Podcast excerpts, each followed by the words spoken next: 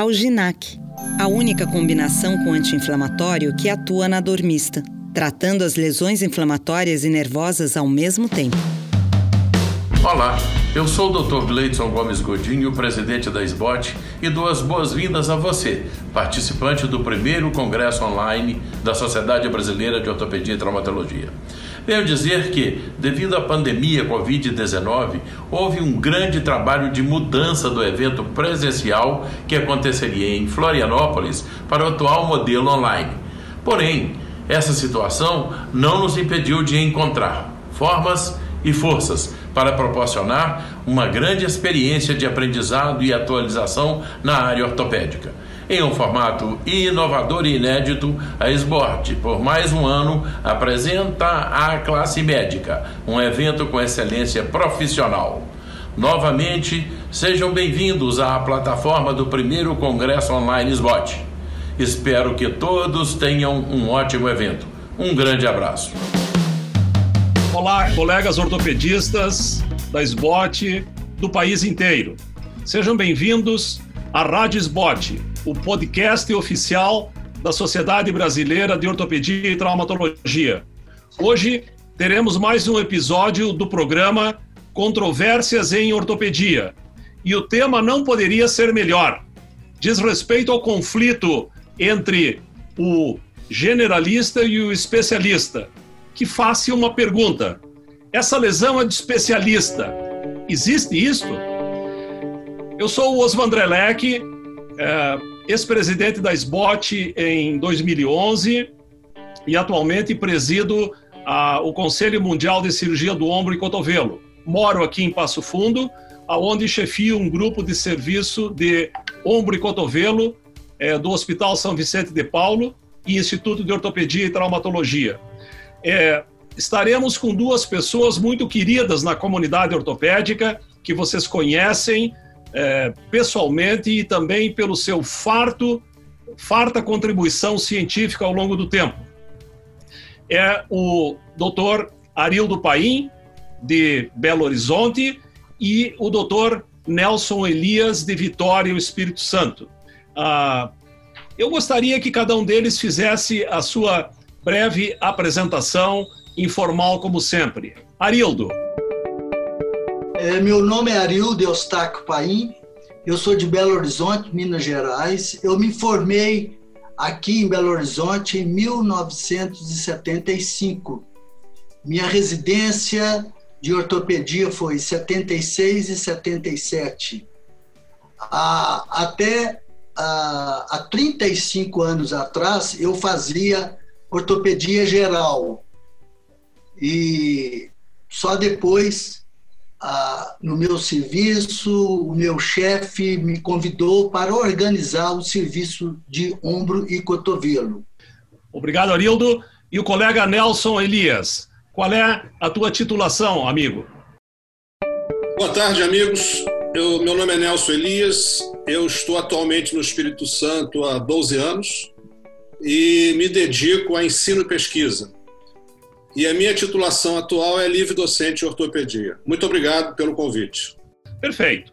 Segundo a SBOT, é, dos cerca de 15 mil ortopedistas que constituem a nossa sociedade, cerca de 60% se consideram generalista, ou seja, atendem ortopedia geral todos os dias, nos seus consultórios, ambulatórios, plantões e realizam procedimentos cirúrgicos variados dentro daquilo que se conhece por ortopedia geral. Apenas 40%, cerca de 6 mil ortopedistas da SBOT, se consideram, se denominam especialistas e, e trabalham de uma forma localizada na sua área de atuação, que esta parece ser uma tendência mundial. Qual é o comentário, Nelson, que você faria a esse respeito?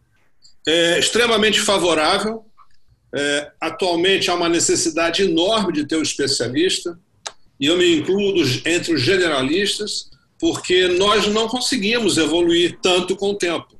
Então é super normal, na minha opinião, que existam os especialistas. Eles vão agregar mais conhecimentos a uma determinada patologia.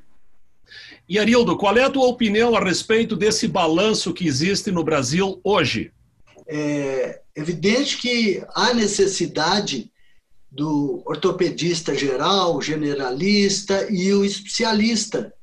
Ah, imagina um paciente que chega a um pronto-socorro com uma determinada fratura, luxação para o cirurgião de ombro. Então, é necessário que o plantonista, o ortopedista geral, dê o tratamento inicial, reduzir a luxação e, posteriormente, nós podemos é, é, tratar do paciente. Então, é isso que eu imagino, como o doutor Nelson disse, é preciso do generalista em determinadas situações e do especialista em outras situações. Tá bem, obrigado. Outro tema é, muito atual é que nesses últimos seis, oito, dez anos, nós vimos diminuir o número de brasileiros que possuem um plano de saúde e que daí usam a chamada medicina complementar para o tratamento. Em outras palavras, o número de brasileiros que depende exclusivamente do SUS aumentou. Uh, eu queria saber de vocês o que, que isso impacta na, no equilíbrio entre um atendimento mais generalista ou mais especializado quando se trata de SUS. Nelson, qual é a tua opinião? Minha opinião é que, com certeza, isso aumenta a necessidade do generalista. Não é muito comum no SUS ter um especialista atendendo, ele tem que ser generalista, porque é um atendimento em massa. Então, todos os pacientes vão procurar. O que precisa existir é que o generalista saiba para quem encaminhar determinado caso. E o, e o Arildo, qual é a tua opinião? De uma maneira geral, o generalista no SUS ele, ele resolve a maioria das coisas. Como nós sabemos, a, a grande maioria dos pacientes com problema ortopédico pode ser resolvido ou pelo menos iniciar um tratamento com o generalista. A questão principal que eu vejo no SUS é quando paciente necessita de, um, de uma abordagem cirúrgica mais complexa. Ah, aqui em Belo Horizonte, nós não conseguimos fazer uma artroscopia do ombro facilmente pelo SUS. Então, isso aí eu entendo que realmente é mais complicado. Perfeito. É, eu, eu queria trazer um outro ponto, porque nós estamos falando para colegas de todo o país esse país continental, multifacetado e tão diferente que é o Brasil. Uma, um cenário é receber um atendimento num hospital escola bem aparelhado, em que a ortopedia já está dividida em especialidades. Esse é o cenário 1. Um.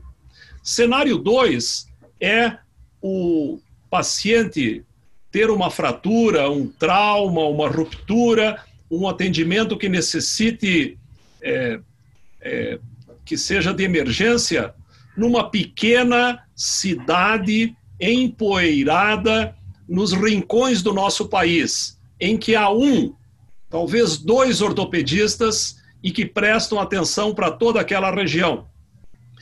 Como tentar organizar as coisas e é, num cenário tão distinto? Nelson, você que já esteve presente em diferentes partes do país. Qual é a tua impressão a respeito?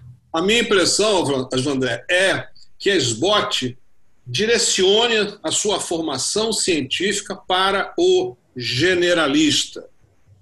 Ele só vai se tornar um especialista depois que ele tiver terminado a residência. E com isso ele está preparado para superar determinadas dificuldades. Eu estou falando isso porque eu fiquei no interior de São Paulo sete anos como generalista e consegui resolver quase tudo porque eu fui muito bem preparado. Lamentavelmente, o que a gente vê na atualidade é o R3 ou R2 já querer começar uma subespecialidade.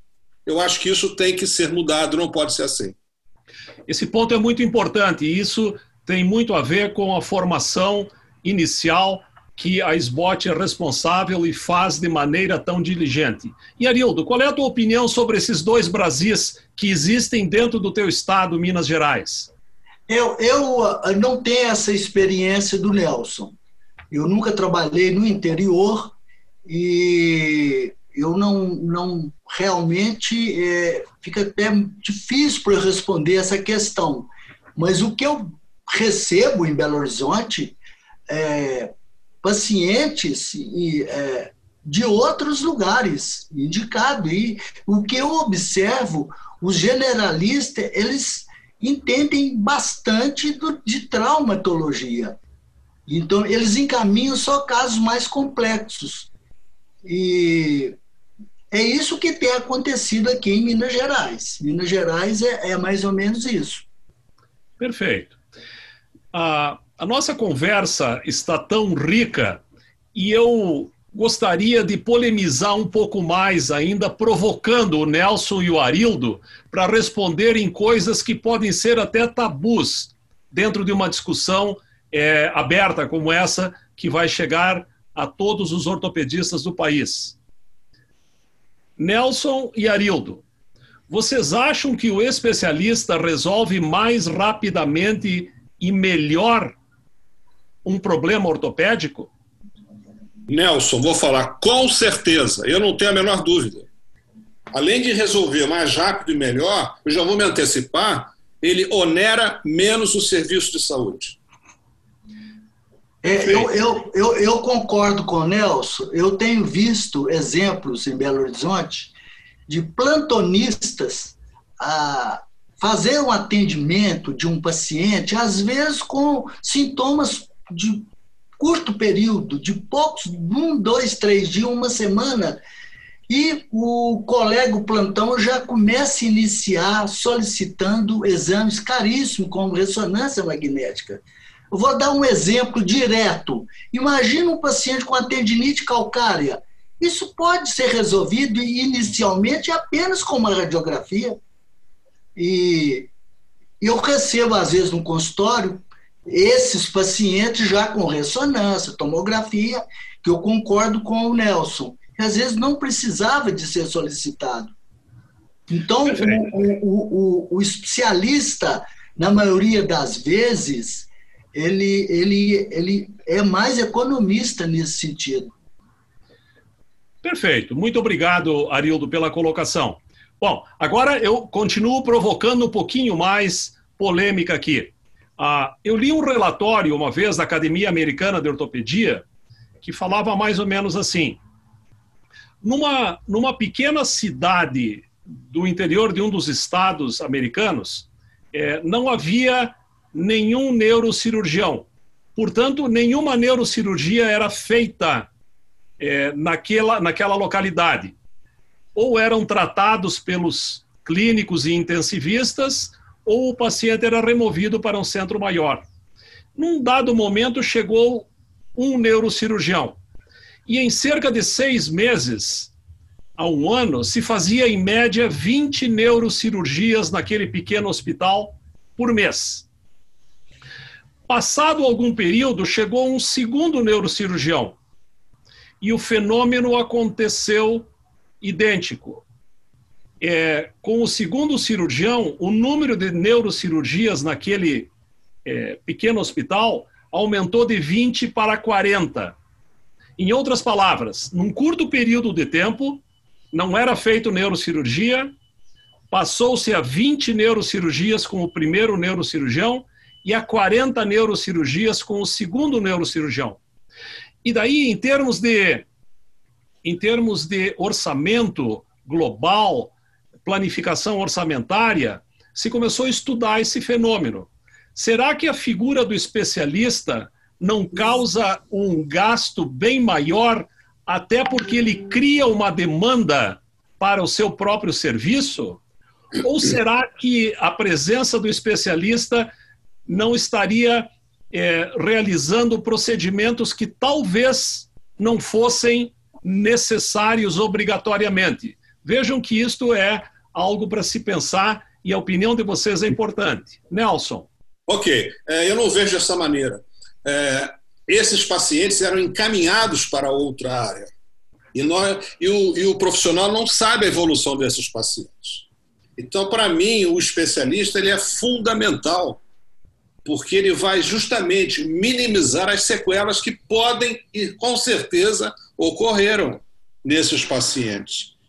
O especialista ele está aqui para nos auxiliar com mais conhecimento. No caso do, da neurocirurgia, quantos tiveram problemas? Isso é que precisa ser visto. Quanto que não gastou no transporte desses pacientes? Então eu, eu não vejo dessa maneira, não. Eu vejo como algo necessário. Perfeito. E o Arildo, qual é a opinião?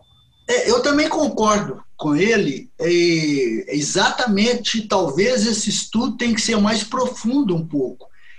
Ah, vamos imaginar que esse N de pessoas, de pacientes, encaminhado, né, encaminhados para outros serviços, provavelmente a mortalidade foi maior. E com um especialista na cidade, eu acredito que a, as complicações, as morta, a mortalidade provavelmente deve ter diminuído.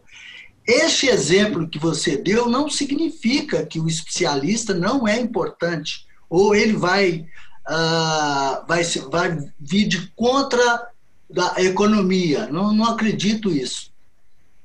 Perfeito. É, veja que a opinião, uh, de fato, ela é é, múltipla, porque exatamente é um tema bastante profundo e cabe reflexões sobre ah, o impacto da presença do especialista no, na comunidade, salvando vidas e também gastando mais. Esse equilíbrio que eu queria é, trazer à discussão. Deixa, deixa eu trazer a nossa conversa agora é, mais para o nosso dia a dia. É, eu aposto que os nossos colegas que estão acompanhando esse podcast gostariam de saber, na opinião de vocês, quais são as lesões traumáticas que de fato necessitariam de um atendimento especializado desde o primeiro momento em que acontece. É, ou seja, não deveriam ser é, é tratadas por um ortopedista geral que naturalmente deveria dar um primeiro atendimento e encaminhar ao especialista sempre dentro das melhores medidas de proteção possível. É, começando com Arildo, o que, que você acha, Arildo, que seria essencial à mão do especialista desde o primeiro momento? É o que eu disse antes. Um plantonista, um ortopedista generalista, como você disse, ele tem a obrigação, pelo menos, dar o início do tratamento. Uma fratura, luxação do ombro, ele precisa de fazer uma redução, é, porque o ombro luxado vai piorar o prognóstico. Evidente que quando, ah, no momento da cirurgia, evidente que deve entrar um especialista, um cirurgião de ombro. Vamos imaginar a necessidade de a utilização de uma prótese, uma prótese anatômica, uma prótese reversa. Isso deve ser feito, evidente, por um cirurgião de ombro. Um outro caso recente chegou ao meu hospital, uh, um paciente com a fratura luxação grave do cotovelo. O plantonista ele reduziu, imobilizou, fez os primeiros atendimentos e chamou o colega da especialidade. Perfeito. Nelson, na tua opinião, o que, que precisa do especialista desde o primeiro minuto? Concordo integralmente com o Arildo. O, o generalista ele tem a obrigação, ele tem o dever de dar o primeiro atendimento. Ele é preparado para isso. A partir daí, se ele não tiver condições, aí ele vai chamar o colega especialista. Mas eu, eu acredito, como o Arildo, que ele deve ser preparado para dar esse primeiro atendimento porque senão é, é, passa a ser um médico que faz só triagem. Né? E nós, como generalista, não vamos fazer só a triagem. Nós vamos entender o caso, o primeiro atendimento e depois encaminhar se for necessário. Tá bem. Isso. E aproveitando o Nelson mesmo, a, na tua opinião, quais são as lesões mais frequentemente que ocorrem no, no dia a dia da nossa especialidade que são de âmbito completo do generalista, ou seja, que ele se sente à vontade para tratar até o final. As fraturas, de uma maneira geral, não é? É, por exemplo, as fraturas do quadril, as fraturas de afisário, as fraturas da tíbia, isso tudo o generalista vai tratar muito bem, as fraturas do tornozelo, do punho, mas tem determinadas situações que falta ao generalista um conhecimento mais profundo daquela determinada patologia. Mas, de uma maneira geral, os traumas corriqueiros o generalista tem e deve tratar. Perfeito. Olha, é, eu, assim, eu, como faço ainda a cirurgia da mão, eu vejo aquele trauma de esmagamento da mão algo bastante típico no, nossa, no nosso cenário nacional. Por haver uma falta de cirurgiões de mão em muitas cidades, aliás, na maioria das cidades brasileiras, nós temos um déficit de cirurgia da mão de aproximadamente 2 mil profissionais no país. Portanto, aquele, aquele funcionário que colocou a mão numa máquina elétrica, numa máquina agrícola e destrói a mão, o melhor cenário seria um atendimento especializado desde o primeiro momento. E não é isso que a gente vê de uma certa maneira. Muitas vezes a gente é, observa um atendimento de emergência feito em condições subótimas e depois de alguns dias ou semanas esse paciente é encaminhado. Esta mão jamais conseguirá ter uma funcionalidade é, tão boa quanto ela teria se tivesse sido tratada por um especialista desde o primeiro momento. Este é o exemplo mais simbólico que eu diria. Uma fratura instável de coluna cervical ou lombar serve também como exemplo. Então, eu acho que essa discussão que nós estamos travando, ela é excelente para que a gente possa fazer uma retrospectiva dos nossos próprios atendimentos isso vai naturalmente beneficiar a nossa população. Eu queria, eh, já encerrando praticamente esse nosso podcast, perguntar como é que vocês abordam o tema é, quando querem indicar o caso, transferir para uh, o especialista. Qual é a abordagem, Nelson, que você traz ao ao familiar e aos pacientes, para que eles okay. se sintam confortáveis. Ok, antes de responder, eu vou só relatar um caso rápido. Eu tenho um conhecido que a filha fez uma fratura do tornozelo. Ele me ligou perguntando se eu conhecia algum especialista de pé. Então, a população hoje já está exigindo um especialista. É claro que talvez não precisasse. É, eu faço da maneira mais simples possível. Eu simplesmente converso com o paciente: olha, o meu conhecimento não é profundo o suficiente para tratar essa lesão. Vou te encaminhar para um especialista conhecido meu e que eu deixaria que ele me operasse. Essa é a minha conduta com o paciente. E isso não me traz nenhum tipo de problema pessoal. Legal. É, o Arildo, eu sei que não vive muito esse esse cenário porque ele é um homem de ponta. Ele recebe é, do generalista casos encaminhados porque ele é um especialista em ombro. Então, eu já é, teria bem essa noção. E eu gostaria de levar ao final é, esse nosso bate-papo que está tão bacana e ele está tão instrutivo para todos nós, ah, perguntando é, mais uma, é, uma evidência conceitual dos dois. É possível, em 2020, se sentir capaz de resolver todos os problemas ortopédicos?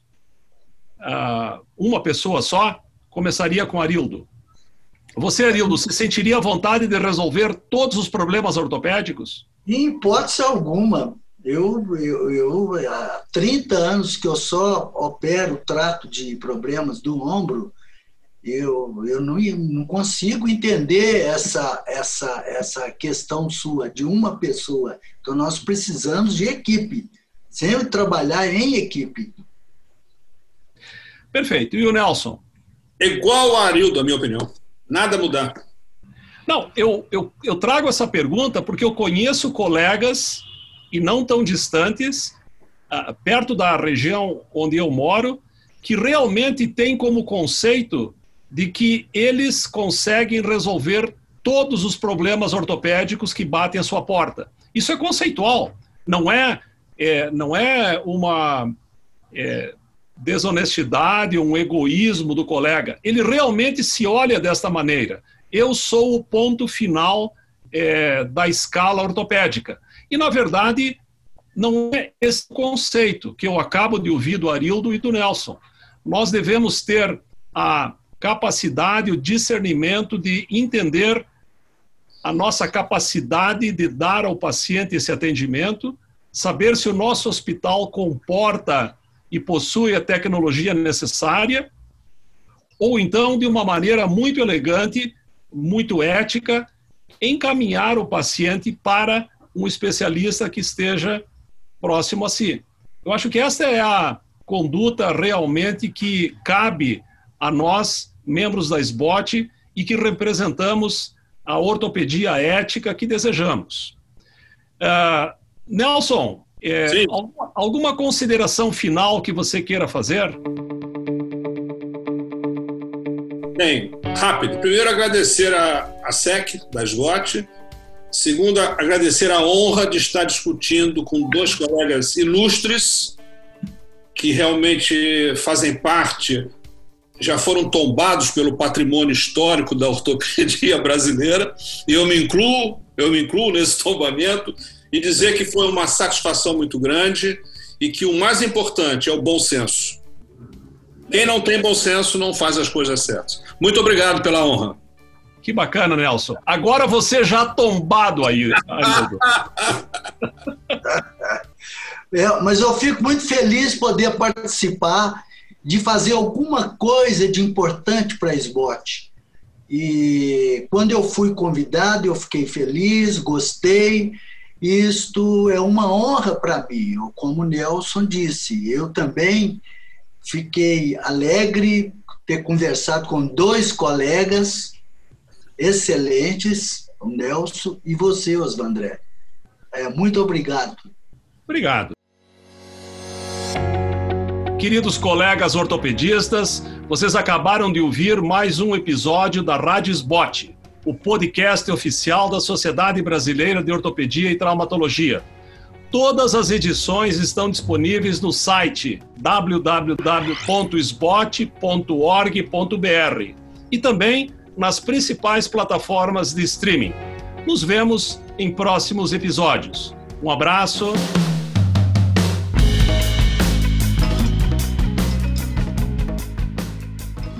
Alginac, a única combinação com anti-inflamatório que atua na dormista tratando as lesões inflamatórias e nervosas ao mesmo tempo.